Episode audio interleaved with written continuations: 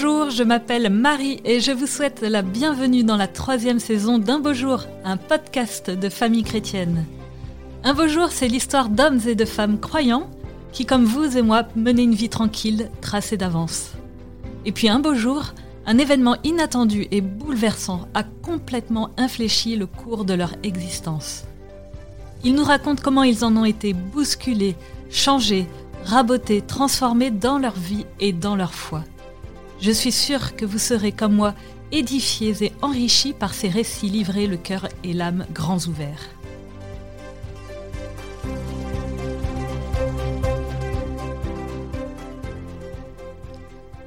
Aujourd'hui, je rencontre Isor Armanet. En 2018, quand elle s'apprête à accueillir avec son mari leur premier enfant, elle imagine une maternité parfaite et idéale, une connexion innée avec son enfant des premiers mois de rêve. Alors quand la dépression postpartum lui tombe dessus, quand les ténèbres les plus noires accablent son âme, elle vit une profonde remise en question de tout son être. Cette épreuve, elle la revit à la naissance de son deuxième enfant, et si ces épisodes l'ont ébranlée au point de lui avoir fait toucher du doigt les ravins de la mort, elles l'ont aussi totalement transformée en mieux. Bonjour Isor. Bonjour Marie. Alors merci d'avoir fait le déplacement depuis Toulon pour ce témoignage. Je suis ravie de vous rencontrer en vrai. Bah moi aussi. Alors pour commencer, est-ce que vous pourriez me présenter l'objet qui représente à vos yeux symboliquement votre histoire, s'il vous plaît? Alors euh, aujourd'hui, euh, j'ai rapporté avec moi une pomme. On a eu une mangue euh, récemment, maintenant une pomme. C'est ça. Et pourquoi donc pourquoi cette pomme? J'ai été hospitalisée donc deux fois après la naissance de mes enfants et j'ai dans une unité mère-bébé dont le nom était la pomme. Voilà. Donc c'est très significatif de, de, cette, de cette époque. Alors vous allez nous, nous raconter ça. Euh, vous évoquez une hospitalisation. Au départ, euh, au départ, tout allait bien parce que l'histoire que vous allez nous raconter débute en 2017. À cette époque, euh, vous êtes marié depuis peu à un militaire, Tanguy, qui est marin. Vous habitez à Toulon. Oui. Et vous êtes enceinte. Donc voilà, vous attendez votre premier enfant. Oui. Donc euh, tout va bien, tout, se déroule comme prévu. Exactement. Comment se passe euh, votre grossesse, ce premier euh, La grossesse se passe très bien. Donc le, mariage, la vie de couple, on a profité de nos temps à deux. Et puis ensuite, on, a senti l'un et l'autre qu'on était prêts à, accueillir un enfant. On a eu beaucoup de chance parce que, parce que je suis tombée assez rapidement enceinte. et la grossesse se passe bien. Vraiment, je suis euh, en forme physiquement. Pas du tout de, pas de nausées, pas de. Euh, et euh, Vous aviez hâte d'être maman? Oui, oui. Vous imaginiez être quel genre de maman? Moi, j'imaginais que je serais un peu la maman parfaite, ah. la perfection. je pense que j'ai vraiment grandi en me disant je, je serai la maman parfaite je pense que j'ai un rapport à la maternité un peu blessé, moi, avec mon propre rapport euh, avec ma maman. Et donc, du coup, j'ai imaginé beaucoup de choses euh, que je ferais ou que je ne ferais pas. Une idée qui était vraiment ancrée dans ma, dans ma tête de petite fille euh, et qui est quand même restée bah, jusqu'à jusqu'à cette première naissance. Et alors, au cours de cette grossesse, je crois que c'est là que vous déménagez. Oui, Exactement. C'était un peu la mauvaise nouvelle de la entre guillemets de la grossesse parce que euh, mon mari du coup a été euh, muté en Martinique. Ah oui, en Martinique. En Martinique. Euh, pas et moi, non, et j'étais pas hyper excitée par l'idée. Pourquoi? Ça faisait un an qu'on était arrivé à Toulon. Ah oui. Et, j'étais vraiment heureuse d'habiter à Toulon. Je, je, je me sentais chez moi. Et de nature, je suis quand même plutôt casanière. Ah. et pas très aventurière, je pense. Et du coup. Euh, Faut pas épouser un marin pour ça. Bah, c'est ça. et lui, en plus, c'est l'inverse, c'est un aventurier, vraiment. C'est drôle. Là-dessus, on s'est pas trop trouvé. Donc, ça, c'était le, petit truc de bon, bah.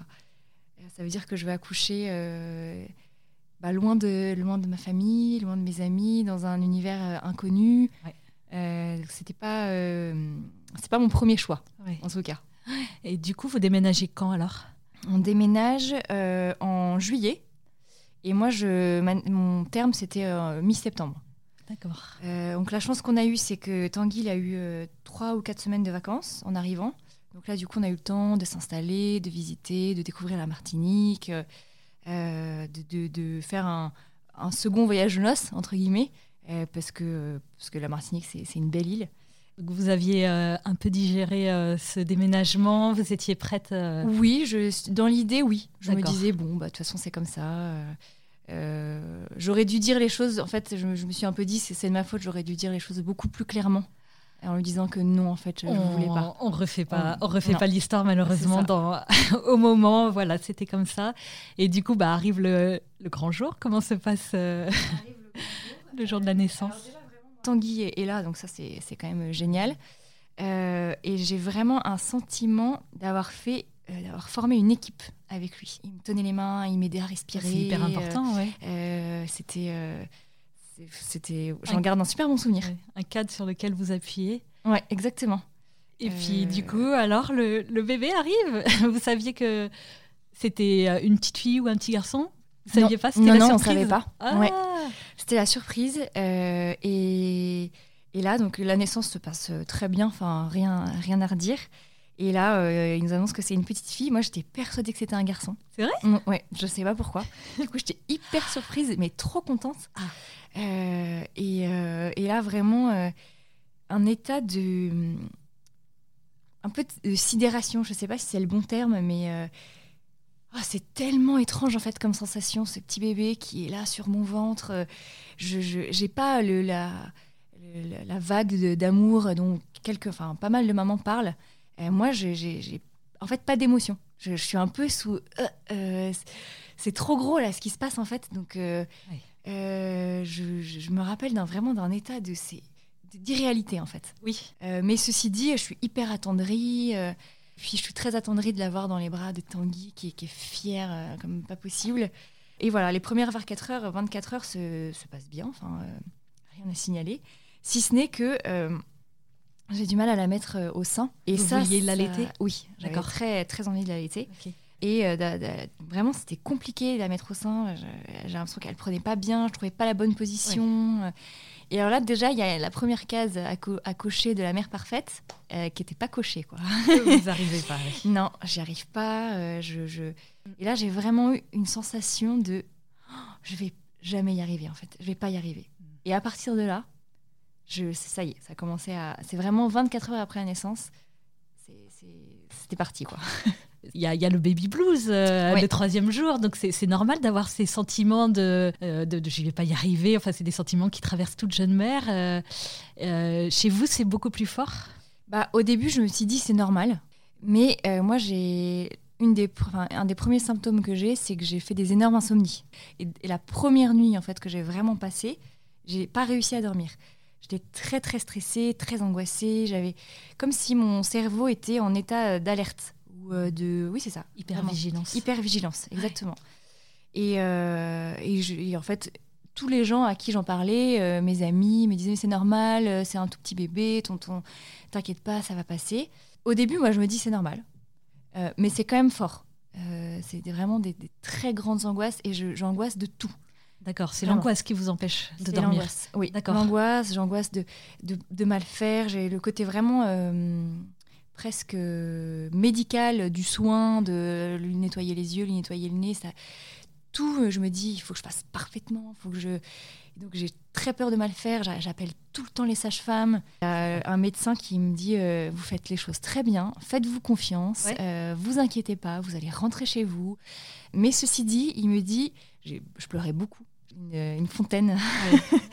et il me dit voilà, on vous trouve quand même pas, pas très en forme. Et il me fait une ordonnance pour aller voir une psychologue. D'accord.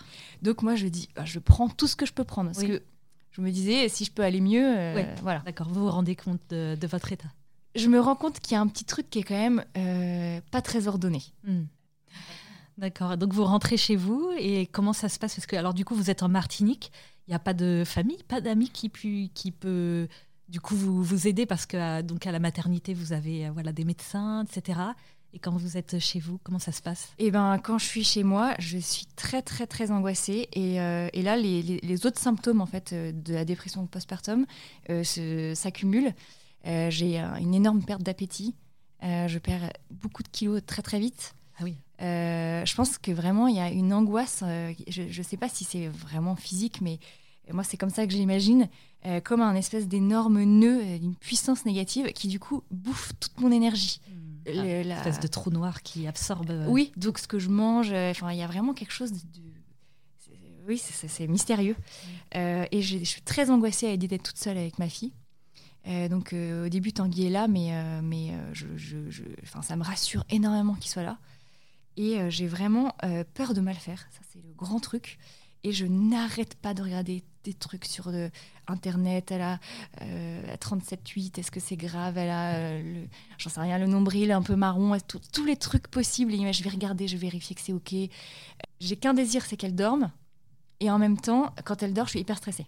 Donc euh, je vais aller vérifier qu'elle respire. je, vais, je, vais vérifier que- qu'elle est bien, bien installée.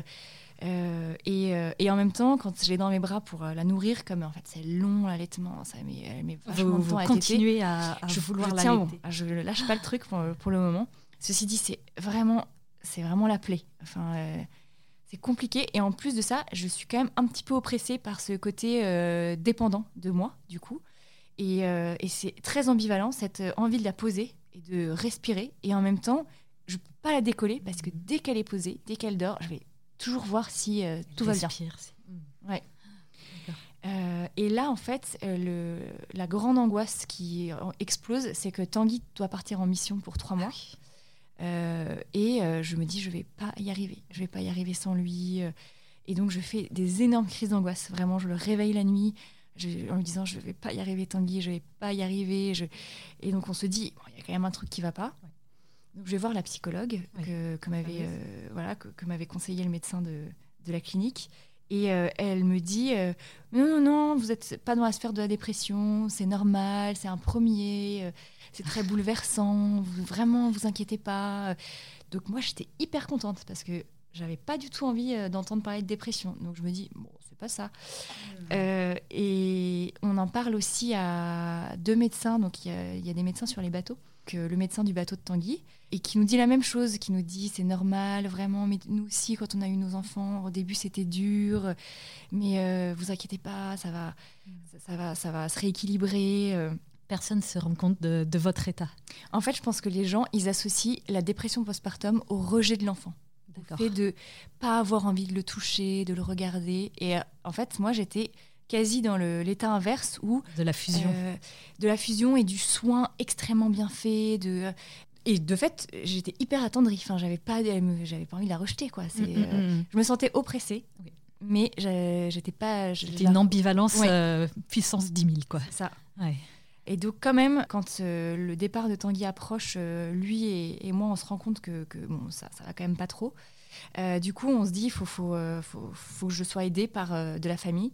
On essaie de. J'en parle à ma maman, euh, qui euh, n'était pas dispo tout de suite. Euh, donc, euh, on- entraide familiale. J'ai un oncle et une tante euh, qui euh, ont 70 ans, euh, qui viennent une semaine. Ils prennent direct l'avion et ils viennent 70 m'aider ans, ils sont trop gentils.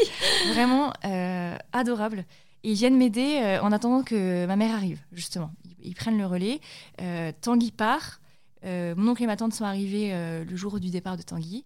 Et je me retrouve, je, je ne suis jamais seule avec Eleanor. Et en fait, là, c'est vraiment des hauts et des bas, des fluctuations d'humeur. Donc, des, jours où je me dis, euh, ça va le faire, je vais y arriver. Euh, et puis d'autres moments d'intense angoisse, avec vraiment, euh, comment dire, une incapacité à faire les choses. Ça, c'est vraiment, je crois quand même, un des symptômes de la dépression, même en règle générale, euh, l'incapacité à, à faire des choses. Et je n'ai pas de désir. Donc, je n'ai pas faim C'est ça. du tout. Mm. Pas faim du tout, alors que je suis assez gourmande quand même. Mm. Je n'ai pas envie de lire, euh, j'ai pas envie d'écouter de la musique, j'ai même pas envie de regarder des films. Mm. Et ensuite, donc euh, eux, ils sont repartis. Donc c'est ma maman qui, arrive. qui prend le relais. Et elle, je pense qu'elle doit me voir. Et euh, je suis quand même pas dans un très bon état physique. Euh, parce que j'ai beaucoup, beaucoup maigri. Et je pense que j'ai vraiment des cernes jusque- jusqu'en bas des joues. Ouais. Et, Et en fait, je pense que quand ma mère arrive, je dois un petit peu plus me relâcher et je fais beaucoup de crises d'angoisse. Et en fait, elle me dit, c'est elle qui me dit Ah, quand même, je suis un petit peu inquiète, je pense que tu fais une dépression. Et là, je me bouche les oreilles et je me dis Non, pas du tout. Vraiment, je me rappelle de cette scène où je pense que je, je bondis euh, en lui disant Mais non, non, non, non, non, non, non, non, je fais pas une dépression. Euh, donc, elle a lancé le sujet une fois. Après, on n'a plus reparlé parce que je pense qu'elle a vu dans quel état ça me mettait. Elle s'est dit Bon, bah, on va plus du tout en reparler. Et en revanche, elle me dit écoute, Isor, tu peux pas rester en Martinique euh, Trois toute mois seule. comme ça. Ouais, c'est ouais. ça. Ouais. Euh, rentre avec moi, euh, on va à Paris. donc c'est ce qu'on choisit de faire.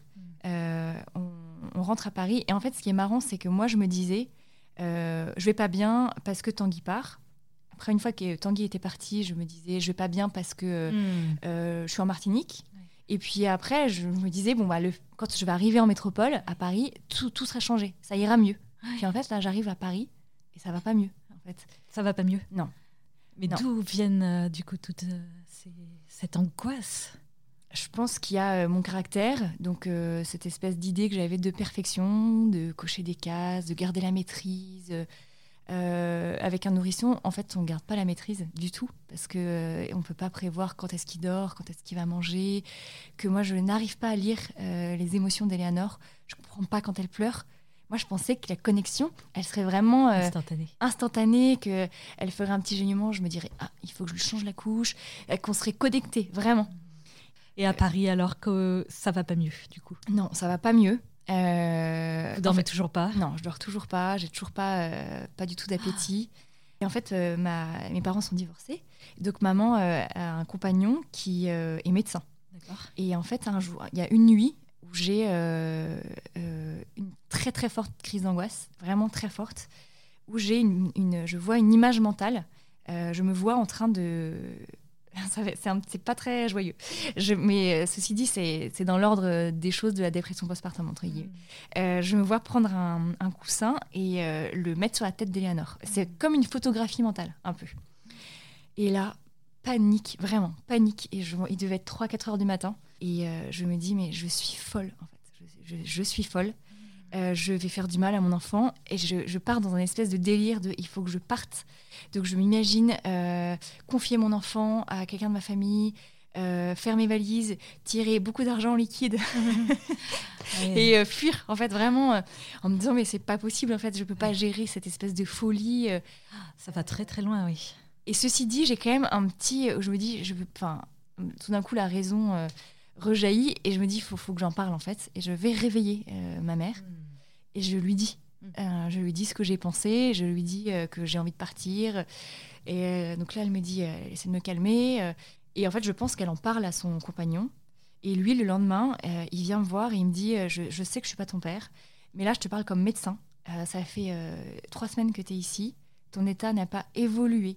Mm. tu étais toujours vraiment dans un très mauvais état je, tu fais une dépression et maintenant tu vas aller euh, faire une tu vas aller voir un, médecin et tu vas prendre des antidépresseurs et tu vas voir ça va aller mieux.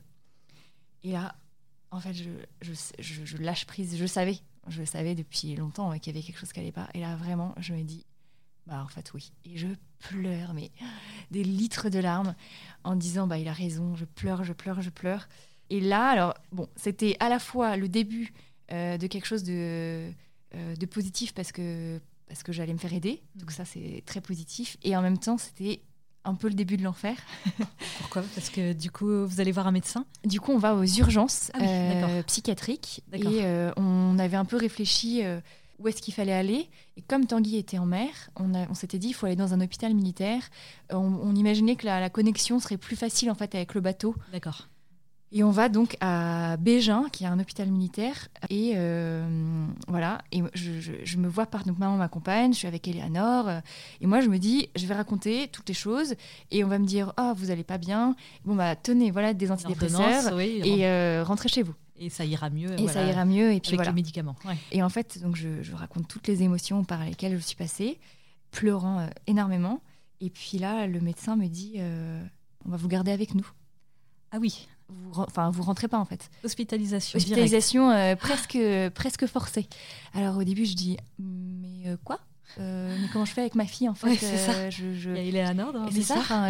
et elle me dit non, moi je vous laisse pas sortir dans cet état en fait. vous, Ah vous vous débrouillez avec votre maman, vous, vous faites voilà, vous allez faire marcher le réseau familial, mais je vous laisse pas partir. Donc vous êtes hospitalisé à Bégin en unité psychiatrique. En, en unité psychiatrique. Et c'est l'effondrement, ouais. vraiment la catastrophe. Je m'attendais pas du tout à ça, pas du tout, du tout. C'est hyper dur. Euh, je suis séparée donc du coup d'Eleanor. Euh, je oh. suis dans un état mais de, de, panique intense. Je me dis, j'ai, je ne veux pas que Tanguy le sache. Je suis ah oui. terrorisée à l'idée qu'il l'apprenne.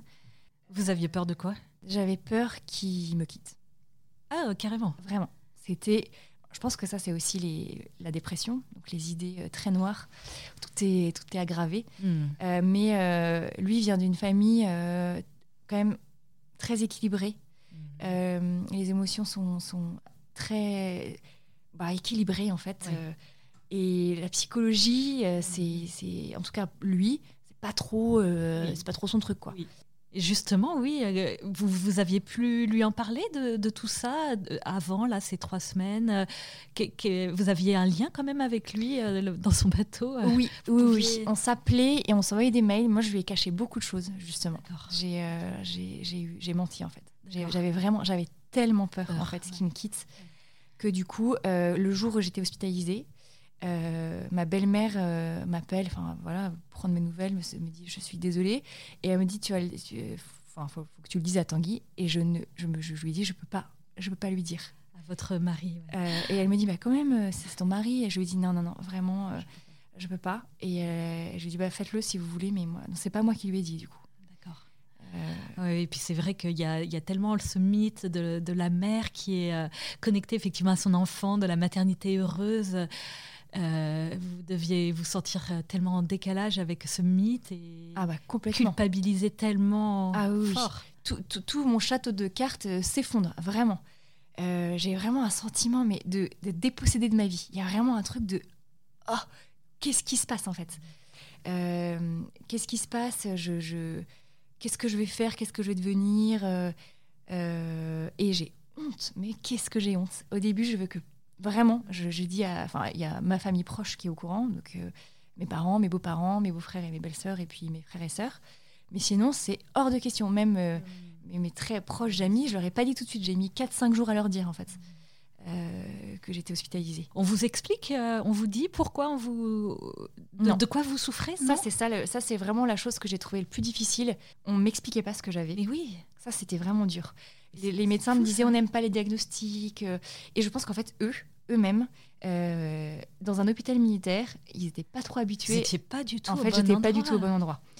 Euh, eux, c'est les, les, les, les, stress, stress post-traumatiques. Enfin, voilà, c'est oui. ce type de choses en fait. C'est pas du tout. Euh, ouais, c'est pas du tout euh, la dépression postpartum. Donc, à la fois, c'était. J'étais pas au bon endroit et en même temps, il y a eu plusieurs choses positives.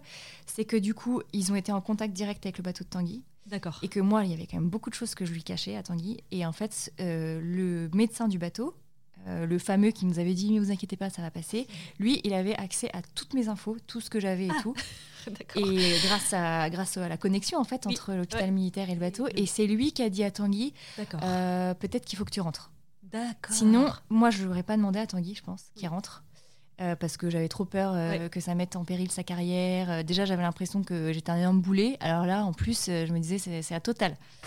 il est rentré du coup? il est rentré. Il Ah, est rentré et ben, euh, à la fin de, de Bégin. Parce qu'après, il y a la fameuse, la fameuse pomme. Ah oui, d'accord. D'accord. Et il y avait d'autres lumières, vous disiez? Oui, et alors les autres lumières, c'était les autres, c'était mes, mes compagnons de galère, entre guillemets, qui étaient pour la plupart des militaires. Donc justement, qui étaient là parce qu'ils avaient, ils étaient euh, très stressés, ils avaient voilà, des, des, Qui est traumas, en un fait. vrai stress Ah, ouais, pour le coup. Et en fait, j'ai vraiment. euh, je suis sortie de ma chambre et puis euh, j'ai rencontré euh, d'autres gens, d'autres vies. Des, des, c'est marrant parce que Tanguy il est officier et là, la plupart des, la, la plupart des gens qui étaient là, c'était des, des gens du rang, si je ne me trompe pas de, de terme. Je connais pas du tout le, Euh, militaire, le, le- le vocabulaire militaire. Et euh, c'était drôle parce que je découvrais le monde de l'autre côté, en fait. oui, euh, des officiers. Et je me rappelle d'un jour, c'était tr- très marrant. On faisait beaucoup, on jouait au poker, on faisait des scrabbles. C'est vrai Parce que les, jour- les journées sont quand même très longues en fait. Oui, oui. Il y a pas, c'est vraiment, c'est assez mystérieux. Et comme en plus, j'avais pas envie ni de regarder des films, ni j'avais envie de rien, bah, je, je, restais avec les autres. Et puis, euh, et je me rappelle, ils parlaient des officiers. Des... Ça faisait au moins 15 jours que j'étais là. Et puis, je finis par leur dire, mais en fait, vous savez, moi, mon mari, il est officier. et là, ils ont été trop sympas. Ils m'avaient dit Ah oui, non, mais ça, c'est parce que c'est dans la marine, c'est différent. Oh. Et, et, je, faisais quand même partie du, je faisais quand même partie du groupe, même si euh, j'étais une femme d'officier. Je m'étais, je m'étais dit Bon, bah, ça va, ils sont sympas, ils m'acceptent. donc, un soutien. un vrai soutien. Et puis, j'ai une, une, une, jeune fille, euh, entre autres, euh, qui, qui s'appelle Aurore. J'ai gardé contact un peu avec elle, mais bon, là, ça fait longtemps, mais je pense beaucoup, beaucoup à elle. Et c'était vraiment ma compagne de d'angoisse, de d'infortune. Ouais, d'infortune. Elle, elle, aussi, elle n'arrivait pas beaucoup à dormir, donc euh, le matin, on se posait toujours la question "T'as réussi à dormir? Euh, Non, non. Et toi, non Et euh, alors, ce qui, moi, ce qui a sauvé mes journées, c'est que j'ai eu ça. C'était une autre lumière aussi. C'est qu'il y a eu une entraide familiale qui s'est mise en place avec mes parents, mes beaux-parents et certains beaux-frères et amis et belles-sœurs qui se sont débrouillés pour pouvoir m'amener Eleanor tous les jours. D'accord. Du coup, je la voyais au moins une fois par jour. Ah, Donc ça, c'était, euh, ça, elle, était toute euh, petite. Elle avait quel âge Elle avait un mois et demi. Elle était vraiment, vraiment, petite. Ouais. Encore nourrisson, quoi. Ah ouais, toute petite. Et au bout de trois semaines et demie, est-ce que vous allez un peu mieux alors? Non. Toujours non, non, toujours pas. Je, toujours pas. J'ai vraiment. Euh, non. Et en fait, ce qui m'a aussi sauvée, c'est que je pense que comme l'équipe de Bégin était assez démunie, ils, ont, ils se sont renseignés et ils m'ont dit en fait, vous, avez, vous allez sortir un jour quand même. Euh, mais euh, vous allez pas, on va pas vous faire sortir directement dans le monde des vivants. Vous allez, genre, vous allez devoir passer par une unité euh, mère-bébé. Hmm. quelque chose d'enfin plus adapté. Voilà, quelque chose de plus adapté, exactement. Mais c'est marrant parce qu'au début, quand j'ai appris ça, je me suis dit, ah, je vais être avec des cassos et tout. Puis après, je me suis dit, bah, toi aussi, en fait, tu es un peu un cas. Donc finalement, tu t'en es. Enfin, c'est pas grave. et là, ce qui m'a. Donc ça, ça a été la première étape où j'ai eu un, un premier pas vers la, guérison. Non, je pense que le premier pas vers la guérison, c'est juste d'avoir accepté, un, que j'allais pas bien. Le deuxième, c'est d'avoir accepté d'aller euh, consulter. Et donc ça, on va dire que c'est le troisième pas. Euh, donc, ils m'ont parlé de cette euh, unité mère-bébé, donc la pomme. Et la pomme a dit, bah, on veut bien la rencontrer, mais on veut être sûr qu'elle correspond bien à, à ce qu'on soigne, en fait. Donc, on va lui faire passer un entretien, entre guillemets. Euh, et donc, euh, j'y suis allée avec Eleanor, puisqu'il voulait qu'Eleanor soit là. Et, euh, et, là, je, je vais dans, dans, un. Donc, à Rosa Parks, ici, là, à ah, deux pas d'ici. Vraiment, on enregistre. c'est trop drôle quand même. Et dans un, une, petite, une toute petite unité, en fait, c'est donc une unité psychiatrique qui, est rattachée, qui était rattachée et qui est d'ailleurs toujours rattachée à l'hôpital Bichat. D'accord. Mais eux, ils avaient vraiment leurs petits appartements un peu un peu, à, l'écart en fait. Euh, et c'était vraiment quelque chose de comme une crèche un peu d'enfants, euh, avec euh, plein de petites lumières. et en fait, c'est donc une unité dans laquelle il y a cinq places pour cinq mamans avec des petites chambres, un peu comme euh, un pensionnat en fait. Euh, D'accord. Ah, et hyper adapté quoi. Hyper adapté. Et surtout, je, Bégin, c'est un truc énorme, c'est les vieilles lumières blanches crues, là, tout le hmm. truc de l'hôpital en fait. Euh, un peu cafard, tous les matins je vais me peser, les, la, machin, la tension, le truc, le, lit avec le, le drap. Médicalisé. Ah, c'est ça. C'est horrible. Euh, et là, j'arrive dans cette espèce avec plein de petites lumières, euh, très chaleureux. Donc déjà, mhm. je me dis, oh, pas mal. et puis, je, rencontre l'équipe, et puis je leur raconte tout. Et surtout, je leur raconte cette fameuse pensée que j'ai eue qui ne cessait de me torturer, en fait, en me disant, mais je me suis vue faire du mal. Et j'avais l'impression que à l'hôpital de Bégin, ils avaient été quand même assez impressionnés par ce que je leur avais dit, et que j'avais l'impression, mais je ne sais pas si c'est juste ou pas, qu'ils essayaient de de m'éloigner un peu d'Eléanor. Donc j'avais très très peur en fait de, ce que je pouvais faire, euh, de la maman que j'allais être. Euh, euh, et, là, la médecin-chef, donc c'est une pédopsychiatre, me dit Ah, mais en fait, ce que vous me racontez, c'est vous faites une dépression postpartum. Ça s'appelle une dépression postpartum. Ah, enfin, on vous dit. Exactement. Enfin, je sais ce que j'ai. Elle me dit Ah, mais vous savez, hein, il y a 10% des femmes, 10 à 15% des femmes qui en font. Ah, oui. donc, vous faites partie de vous n'êtes pas folle, ce que je leur ai dit, mais je crois que je suis folle en fait, vraiment. Euh, et, euh, et, en fait, là, euh, ce que vous m'avez raconté sur l'oreiller sur la tête de votre fille, ça s'appelle une phobie d'impulsion. C'est un des symptômes de la dépression postpartum. Et les mères ne passent jamais à l'action. En fait, c'est une alerte. C'est le cerveau qui a tellement peur de mal faire qu'il il met juste en alerte en disant projette les peurs en fait. Mmh, Euh, et elle me disait, et en plus de ça, vous vous êtes sauvée entre guillemets toute seule parce que euh, la phobie d'impulsion, sou- souvent on, on l'était parce qu'on a, on a honte. On a honte. Et elle m'avait dit, là, vous en avez parlé tout de suite. Donc, Vous avez euh, tué euh, le truc direct en fait dans l'œuf. euh, ça y est, c'était réglé en fait le fait d'avoir posé des mots Vous dessus. Tellement rassurée. Et vraiment, j'ai senti un espèce. Déjà, elle était tellement positive. Elle m'avait dit, et ça fait combien de temps? Donc là, à ce moment-là, Eleanor, elle avait deux mois et demi. Donc je dis, bah Eleanor, elle a deux mois et demi. Puis elle m'avait fait, et ben, vous avez tenu jusque là. Et, juste ça, de, de- Mm. un peu de positif en fait, de Mm, mm. ce que finalement ce que vous faites, c'est pas si mal que ça. Euh, et elle, m'avait dit, bah dis donc, bah bravo, hein, parce que euh, vous avez traversé euh, une sacrée tempête. Et, j'ai vraiment senti un espèce de nœud.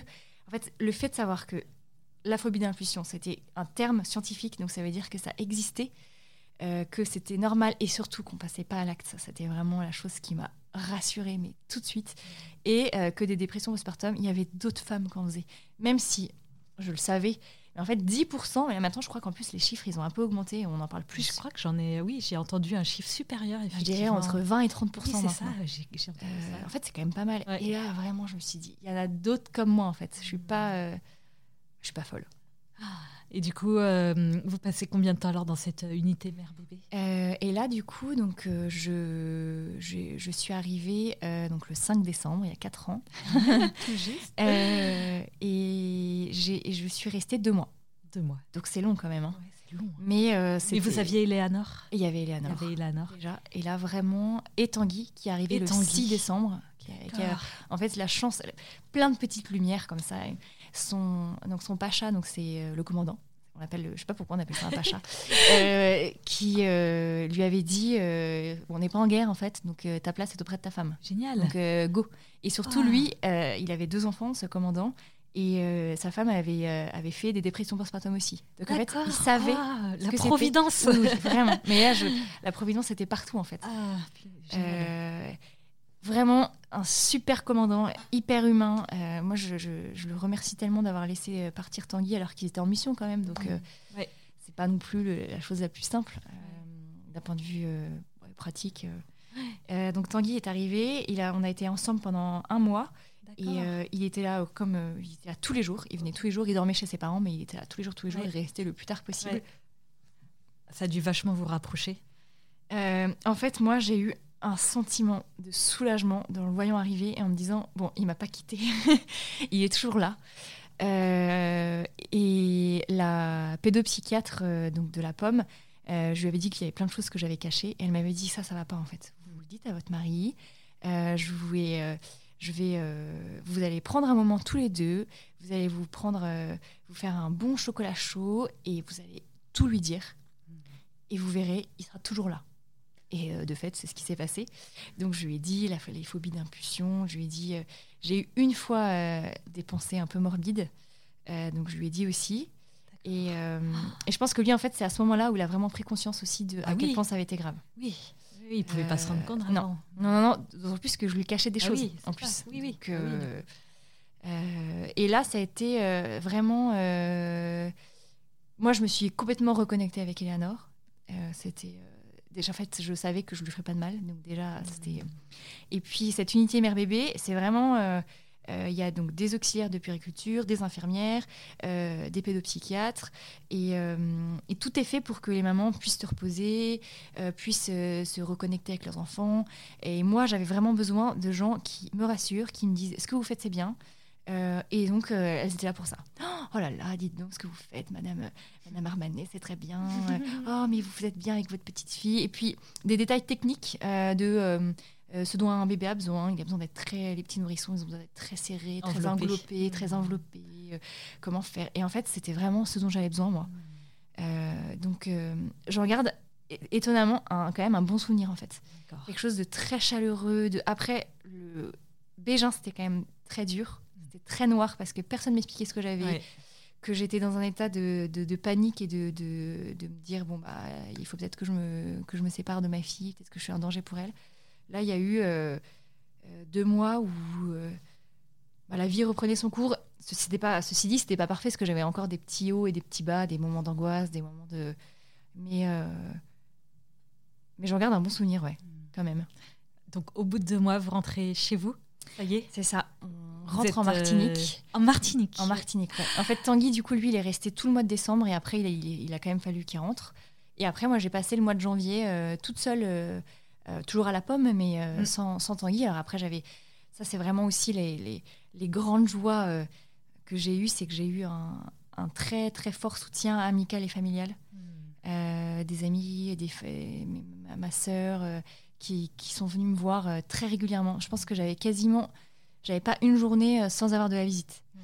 Euh, Un et- grand lieu de ressourcement. euh, les- Ouais. amis. Et puis c'est vraiment ce que je me disais en fait, c'est que c'est la période où je me suis sentie la plus nulle au monde, vraiment, la plus nulle, inadaptée. et ceci dit, je me suis sentie très fortement aimée. Et ça, c'est assez merveilleux quand même. Et du coup, vous retournez en Martinique et là, c'est bon. Là, ça va beaucoup mieux. J'ai repris euh, le sommeil, j'ai des nuits correctes, euh, je, je mange. j'ai quand même, ça y est, j'ai de l'appétit, je regarde des films, j'écoute de la musique. Je, je, voilà, les choses sont euh, quand même beaucoup plus équilibrées. Je suis complètement sereine par rapport à Eleanor. D'accord. Hein, ça y est. C'est un épisode qui a dû quand même sacrément vous secouer. Euh, ça vous a pas vacciné à vie contre toute idée de nouvelle grossesse, si, si, si, si, c'est vrai. Je- après, peu de temps après Eleanor, je me suis dit, mais j'en aurai plus jamais, Jamais. vraiment. Ouais.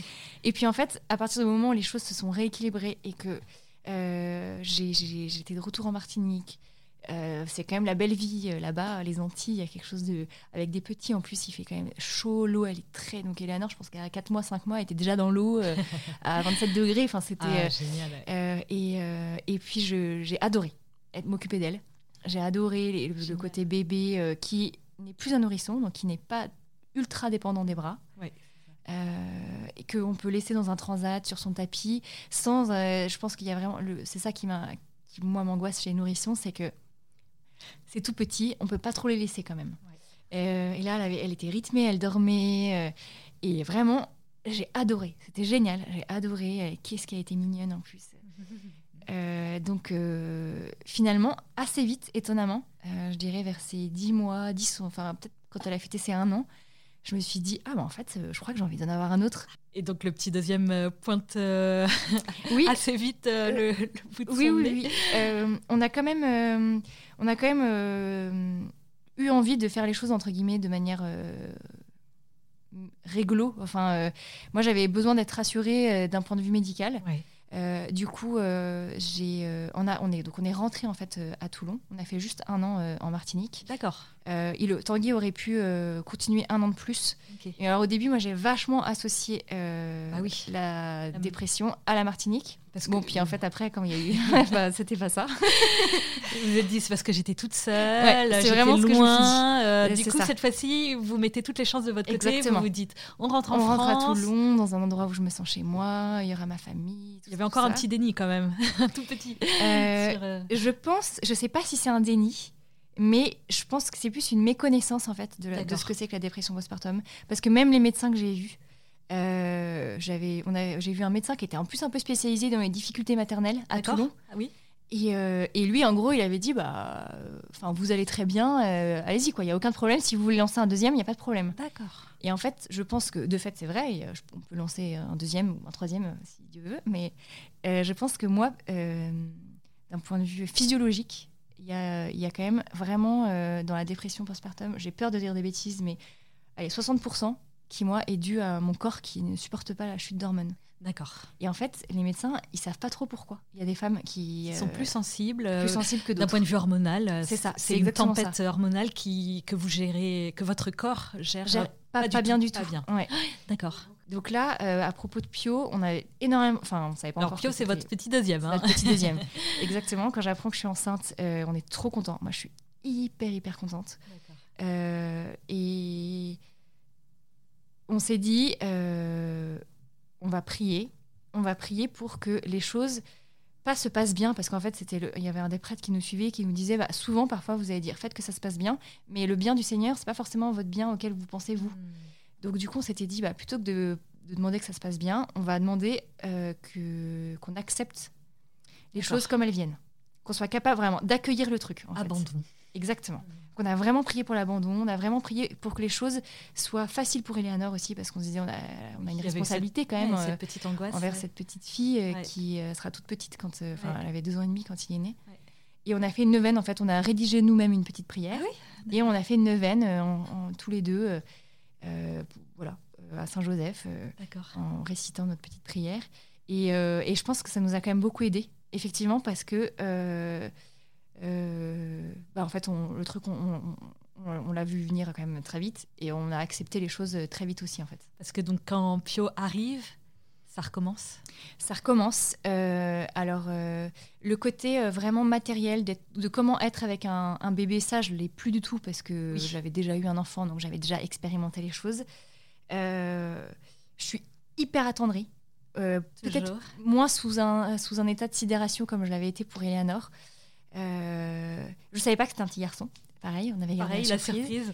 Euh, je pense que la première et la deuxième journée se passent bien. Et en fait, la deuxième nuit, je recommence à faire des insomnies. la même chose. Euh, je recommence à faire des insomnies, je recommence à me dire je vais pas y arriver. En fait, je me rappelle, Eleanor, je me disais je vais pas arriver à être maman. Et là, pour Pio, je me disais j'arriverai pas à être maman de deux enfants. D'accord en fait, je pouvais être maman de un, mais pas de deux. D'accord. je me suis trompée. Oui, pareil, je, vais pas y arriver. Toujours, c'est toujours ça. C'est vraiment ça. Euh, Puis là, c'est encore, euh, vous devez encore plus culpabiliser parce que euh, tout le monde vous dit ah c'est génial, un petit garçon, vous avez le choix du roi. Exactement. et puis maintenant un petit garçon. Exactement. Et il y a, y a, quelque chose de extrêmement culpabilisant déjà de se dire qu'est-ce que je qu'est-ce que je c'est quoi là mon problème? J'ai des enfants qui sont en bonne santé, il y a rien à redire, ils ont leurs dix doigts, leurs dix doigts de pied, tout est à sa place.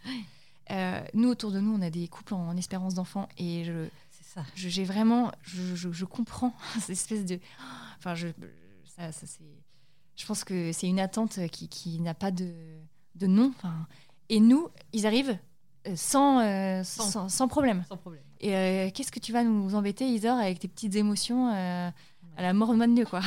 Sauf que là, c'est pas des, petites émotions, quoi. Non, non c'est ça. C'est vraiment autre chose. Et alors là, à la différence de Eleanor, c'est que il y a beaucoup de choses que j'ai cachées pour Eleanor. Là, avec Tanguy, on était hyper connectés. Donc, je lui euh, c'est un mot que je dis beaucoup connecté, c'est drôle. euh, j'ai vraiment, on a beaucoup partagé. J'ai dit toutes les émotions par lesquelles je passais, euh, je lui ai dit. Et, et, en fait, Pio, j'ai eu des fortes envies suicidaires. Ça, c'était vraiment le, ah oui. ouais, de d'une angoisse telle en fait, de, de, de, que il faut que ça s'arrête. Et, et ben le seul le seul moyen, euh, parce que les gens, je, en plus je le savais raisonnablement, je savais que pour Eleanor c'était passé, donc je savais que ça pouvait à nouveau euh, s'arrêter et redevenir à la normale euh, pour Pio. Et, et, puis très gentiment, j'avais mes beaux-parents, même Tanguy, qui me disaient prends patience. Et en fait, dans ces moments-là, le, dans les pics d'angoisse, en fait, en l'occurrence, la patience, c'est pas possible en fait. voilà, y a, Chaque seconde faut que ça s'arrête. Intolérable. Il faut que ça s'arrête. Et donc ça, quand même, je pense qu'on s'est dit pas pas ouf. Surtout que Tanguy, du coup, il, repartait en mer, lui aussi, pareil. Là, cette fois-ci, il a, il a sorti sa cape et son épée. Il a demandé à son commandant euh, s'il vous plaît, est-ce que je peux euh, rester avec ma femme euh, Le commandant savait notre situation familiale. mais le commandant a dit non, non j'ai trop besoin de toi. donc, faut, faut, que tu partes quand même. Donc là, ouch, difficile. Mais il avait, il avait quand même fait la demande. Donc ça, j'étais contente qu'il ose demander. Euh, et, en fait, c'est ma belle-mère qui, euh, normalement, euh, était censée en fait un peu me gérer, entre guillemets, qui m'a dit Je me sens pas les épaules. si tu as des envies comme ça, je, t'avoue que je, ça, me fait, ça, me fait un peu peur. Et en fait, on a vachement, vachement prié. Beaucoup prié Padre Pio, justement. et autant pour Eleanor, il y a eu vraiment un côté très subi, parce que je, je, je, je, comprenais rien, en fait, à ce qui se passait. Autant là on a vraiment beaucoup discerné, beaucoup prié avec Tanguy. Et en fait, c'est moi qui me suis dit, bah, je crois qu'il faut que je me fasse hospitaliser. Euh, et euh, j'ai rappelé la pomme. Euh, retour à la pomme. Retour à la pomme, exactement. Et en fait, c'est là où j'ai vu, où je me suis dit, la neuvaine qu'on a faite avec Tanguy, elle a eu du sens parce que. Elle a porté son fruit. en fait, il y a eu plein de petits signes que, que c'était ça qu'il fallait faire en fait. Il y avait une place. Il y avait une place. C'est ça. Parce que cinq places, c'est pas beaucoup. Hein. C'était euh, une dure décision parce que euh, ça veut dire que à nouveau j'étais séparée d'Eleanor. Là, je me disais, la pauvre, à la naissance, j'ai été séparée d'elle, puis là, elle n'a rien demandé, et euh, à nouveau. Ah c'est hyper décourageant de, de, revivre une même épreuve. On se dit que on va jamais s'en sortir. C'est vraiment ça. C'est vraiment ce que je me disais. En fait, je me disais, mais à nouveau, ce sentiment d'être dépossédée de ma vie, de la vie éclate quoi. Vraiment je, je maîtrise plus rien. Euh, je, est-ce qu'un jour je viendrai à Toulon? C'est marrant en fait parce qu'avant d'arriver j'ai écrit euh, quand j'étais hospitalisée j'ai écrit des petits petits récits et j'ai relu là et je, je, parle d'eux. J'ai l'impression que je vais jamais revenir à Toulon. Je vais jamais retrouver ma maison. Je vais que que c'est c'est une réalité qui n'existe plus en fait. Donc bon finalement si c'est ça qui est le mieux c'est que j'ai fini par revenir. Ah, mais sur le moment, voilà, très dur. Très dur, euh, très très dur, mais à nouveau des petits signes euh, qui montrent que euh, ça va bien se passer pour Eleanor, pour elle. Donc vous restez combien de temps là cette fois-ci? Deux mois. Deux mois aussi. Deux mois aussi, et en fait ce qui a un peu poussé la sortie, c'était le, Covid, avec le confinement. Ah Sinon, vous serez. Je pense que j'aurais peut-être pu rester un petit peu plus, peut-être deux semaines de plus. Et du coup, euh, juste euh, pile au moment du, confinement, là, de, le, premier. Effectivement, je pense que j'ai dû prendre le train euh, le 14 mars. pour ah rentrer à Toulon. Oui, oui, oui. et trois jours après. Et trois jours après, c'était, on était à Toulon. Quoi. Du coup, ça s'est bien passé? Ça s'est bien passé. En fait, une nouvelle fois, c'est un petit, un petit signe de, que l'abandon a du bon, c'est que euh, c'était à la fois très difficile parce que j'étais pas encore totalement euh, rétablie, euh, mais on était à quatre. Dans, sans possibilité de fuite, donc dans, dans, des petites, des dîners, des copains, des trucs. là, on avait juste à être ensemble et c'est tout. Voilà.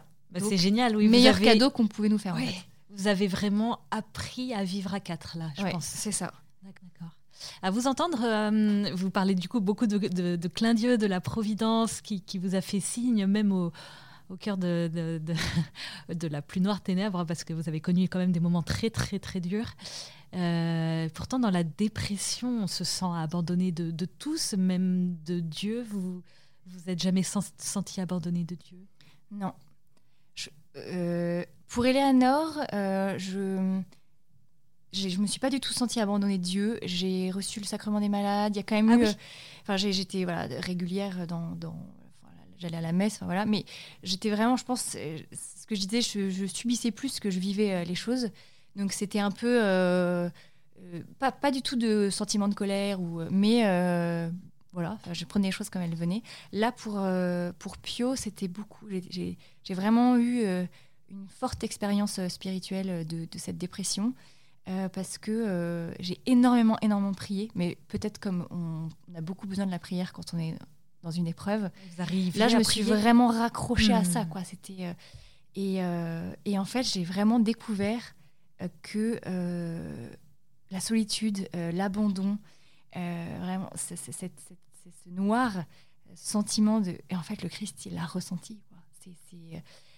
on a un Dieu qui a souffert et, je me suis. En fait, j'ai vraiment. Je sais, ça se trouve, c'est hyper présomptueux ce que je veux dire, mais j'ai l'impression d'avoir effleuré un tout petit peu le bois de la croix. Euh, dans cette solitude, dans. J'ai vachement, je me suis, j'ai vachement pensé à Jésus crucifié, au fait qu'il était seul. Ses amis sont partis. Euh, c'est Pierre qui, lui avait dit je te suivrai. Enfin, il est génial. et au final, il n'était pas là. Euh, et, ah, vraiment, je me suis, j'ai touché une, certaine euh, réalité du Christ souffrant. voilà, peut-être que c'est très présomptueux. non, ça, ça, fait vraiment beaucoup penser à effectivement votre euh, situation à la déréliction du Christ, euh, voilà, seul, abandonné, privé de tout secours en fait. oui. Et, qui crie vers Dieu, qui, qui crie vers Dieu. Et alors, il a, j'ai beaucoup pensé au Christ de, à Gethsemane qui pleure et, euh, et qui, qui, pleure. Euh, je pensais au film de Mel Gibson où euh, il me semble qu'il pleure des larmes de sang, mais je suis pas sûre. Mais c'est cette scène où il pleure au, pied des oliviers. il a de la sueur de sang tellement il angoisse. de la sueur de sang, c'est ça. Mm. Et mon âme est triste à en mourir. C'est vraiment une phrase que je, auquel j'ai parce que j'ai eu envie de mourir de fait pour Pio beaucoup plus. Enfin, Eleanor quasiment pas. Là, j'ai vraiment eu. C'est très mystérieux quand même, alors que je connais la, valeur de la vie et je crois en la vie. Et, là, mon âme est triste à en mourir et j'y pensais et je me disais, en fait, il a traversé ça, en fait. Euh, donc non, vraiment, Il y a eu peut-être un moment à la fin, euh, entre guillemets, quand j'étais rentrée à Toulon et que, ça durait un peu. J'étais genre, bon, quand est-ce que ça s'arrête? Mais c'était pas vraiment de la colère, c'était plus qu'est-ce que le Seigneur attend de moi, en fait? Euh, quand, quand je trouvais que ça durait un peu longtemps, mais non, je me suis jamais sentie abandonnée. Hmm. votre foi a dû être complètement transformée par cette oui. expérience? Ouais, ouais, vraiment beaucoup. Beaucoup.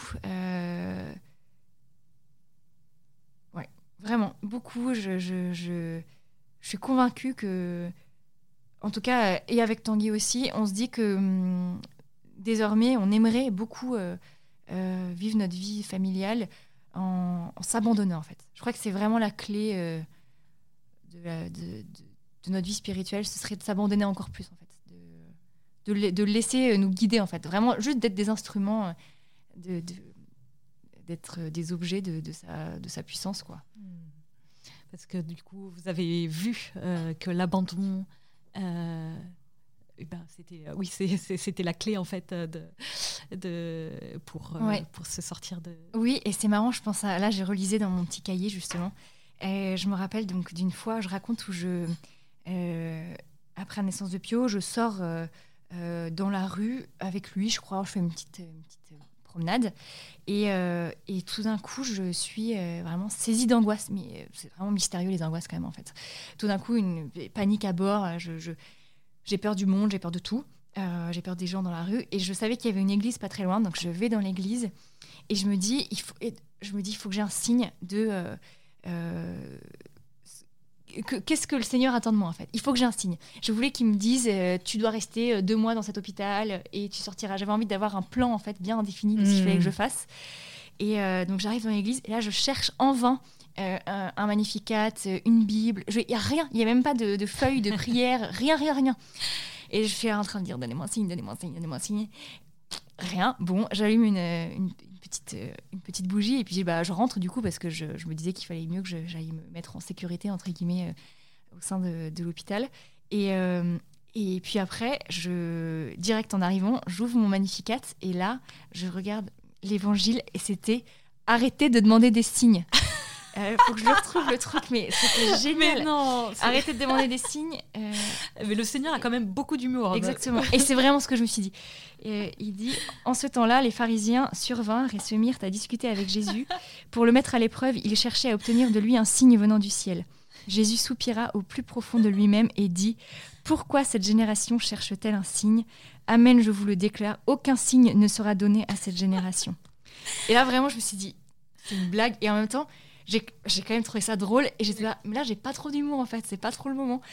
Mais donc je me suis dit c'est quand même parce que c'est vraiment ce mot là dans ma tête je demandais vraiment un signe. Donnez-moi un signe donnez-moi un signe et tout. Et après le commentaire parce que dans le magnificat il proposait des commentaires. un petit commentaire.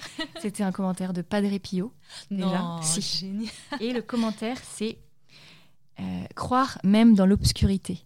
Ah et en gros euh, c'est tout un commentaire où il dit euh, il parle des ténèbres, les ténèbres de l'épreuve accablent le ciel de votre âme, mais elles sont lumière. Et en fait, c'est drôle parce que cette dépression de Pio, je l'ai vraiment, la comparaison avec les ténèbres, le noir, euh, la lumière, c'est vraiment quelque chose qui m'a beaucoup, beaucoup porté. Et là, le texte du commentaire de cet évangile, c'est tout un texte sur la lumière, sur l'obscurité, euh, sur euh, la foi dans l'épreuve. Et là, je me suis dit, il est génial. Il me met un énorme coup de, de massue en me disant, t'auras pas de signe. Et en fait, une seconde après, il m'en donne un. Hmm. J'ai adoré. Vraiment, je me suis dit, oh, c'est un truc de dingue. Ça, ça vient du ciel. Ah oui, c'est sûr, c'est sûr. Padre Pio, on a, on a fait, euh, on a prié Padre Pio pendant les deux mois d'hospitalisation. Ah, c'est trop marrant quand même. Vous m'avez dit euh, au téléphone cette phrase euh, incroyable et difficile à comprendre. Si c'était à refaire, je le referais. ouais. Oui, bah je, je, le redis, je le répète, je réitère. alors déjà parce qu'il y a eu deux enfants que je changerais pour rien au monde. Euh, et ensuite, je trouve que euh, je préfère la version de, de, ma version après les dépressions que ma version avant. Je sais pas comment dire. Vous préférez maintenant? Je me préfère maintenant en fait. Oui. Vous êtes devenu comment?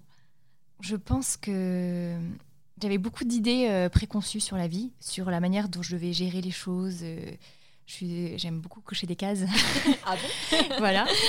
Et, euh, et, en fait, j'ai compris que, que c'était pas comme ça que ça fonctionnait.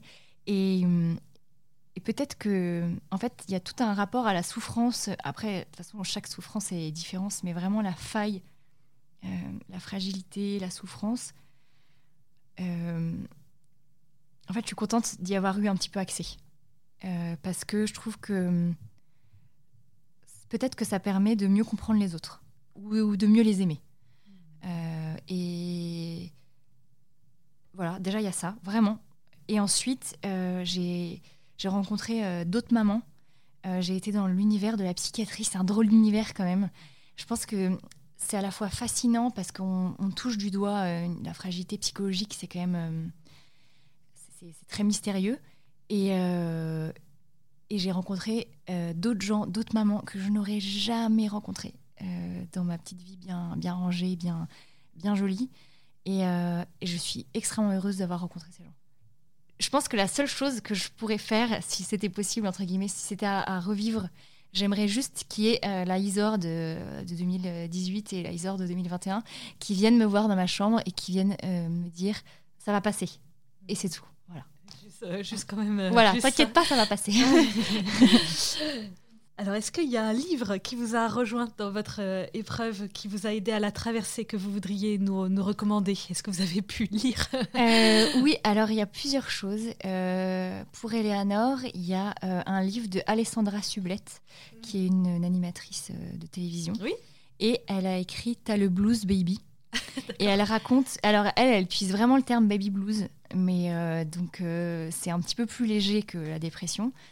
mais il est hyper drôle. J'ai ri, j'ai ah. ri. En fait, vraiment, ça m'a fait rire, rire, rire. Elle est, euh, Le meilleur médicament. Exactement. Elle est ultra déculpabilisante. Elle raconte en fait son expérience après la naissance de son enfant aîné.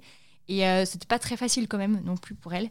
Et alors c'est beaucoup moins euh, dramatique entre guillemets que que la dépression postpartum, mais vraiment, j'ai vraiment ri. Je l'ai offert à une amie qui avait aussi des petites difficultés. Elle m'a dit j'ai adoré. D'accord, super euh, euh, ouvrage euh, à mettre sur sa table de, Exactement. de maternité. Après, il y a aussi pour Pio, je pense, c'est vraiment les psaumes. j'ai trouvé que les psaumes, c'est j'ai découvert et c'est vraiment des cris de détresse en fait. C'est des cris de, de, détresse, des cris de colère.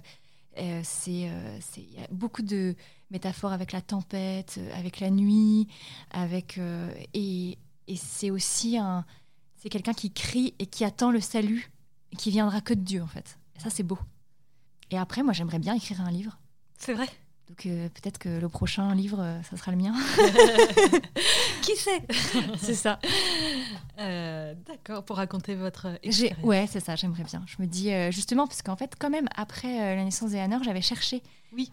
D'autres euh, témoignages D'autres témoignages, et il n'y en a pas beaucoup. sur la dépression postpartum. En tout cas, les témoignages écrits, vraiment. Euh, oui, euh, bah, justement, est-ce que vous auriez des, conseils à donner à, des mamans qui nous écouteraient peut-être et qui seraient dans le dur de, cette dépression postpartum que vous avez connue?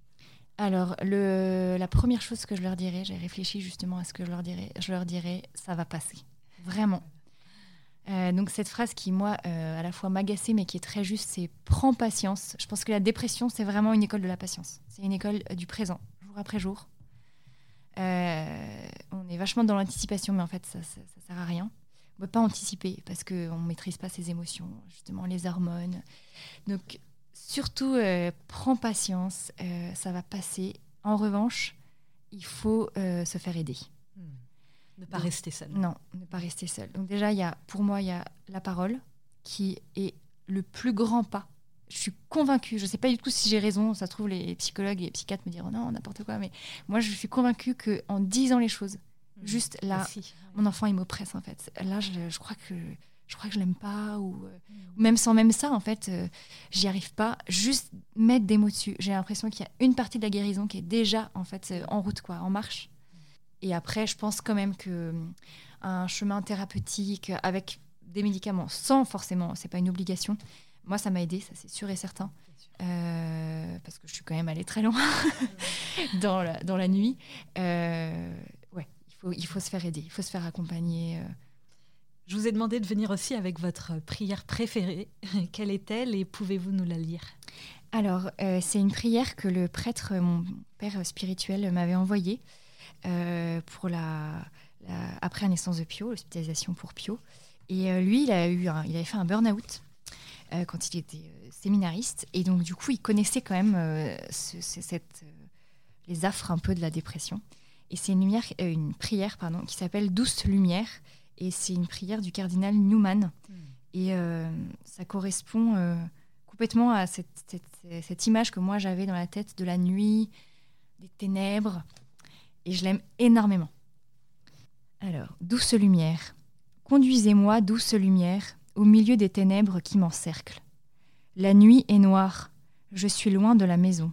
Conduisez-moi, gardez mes pas. Je ne vous demande pas de voir loin, là où mes pas me mèneront. Un seul pas à la fois, c'est bien assez pour moi. Amen.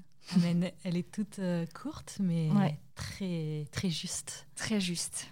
J'aime vraiment beaucoup parce que il y a le côté justement euh, ténèbres euh, qui encercle. qui encercle et en même temps il y a vraiment l'abandon. Un seul pas à la fois. C'est jour après jour. Ça c'est vraiment la clé, je pense quand même. Et ma toute dernière question, c'est si vous aviez le Seigneur en face de vous à ce moment-là, qu'est-ce que vous lui diriez vis-à-vis des, des épreuves, de ces dépressions que vous avez traversées? Euh, J'espère que j'ai bien fait ce que vous vouliez. ah là, je pense que déjà, je me jetterai à ses pieds. Et ensuite, euh, c'est ça. J'espère que c'était bien ce que vous attendiez, attendiez de moi, en fait. Merci beaucoup, Isor, pour ce très beau témoignage. Je vous en prie.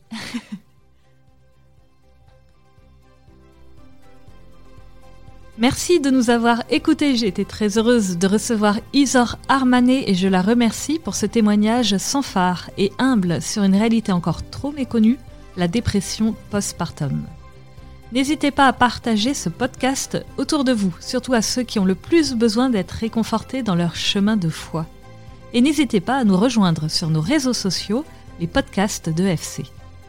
Si vous avez aimé ce témoignage, découvrez chaque semaine une rencontre avec un témoin touché par la grâce dans le magazine Famille chrétienne.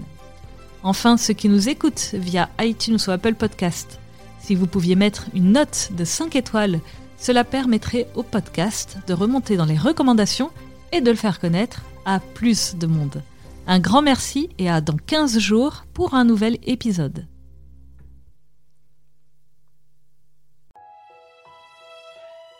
Famille chrétienne vous invite à vivre le temps de carême avec ses contenus dédiés. Articles, podcasts, vidéos, newsletters vous aideront à méditer et à vous recentrer sur l'essentiel. N'attendez plus et abonnez-vous au magazine à partir de 2,90€ par mois. Rendez-vous sur boutique.famillechrétienne.fr.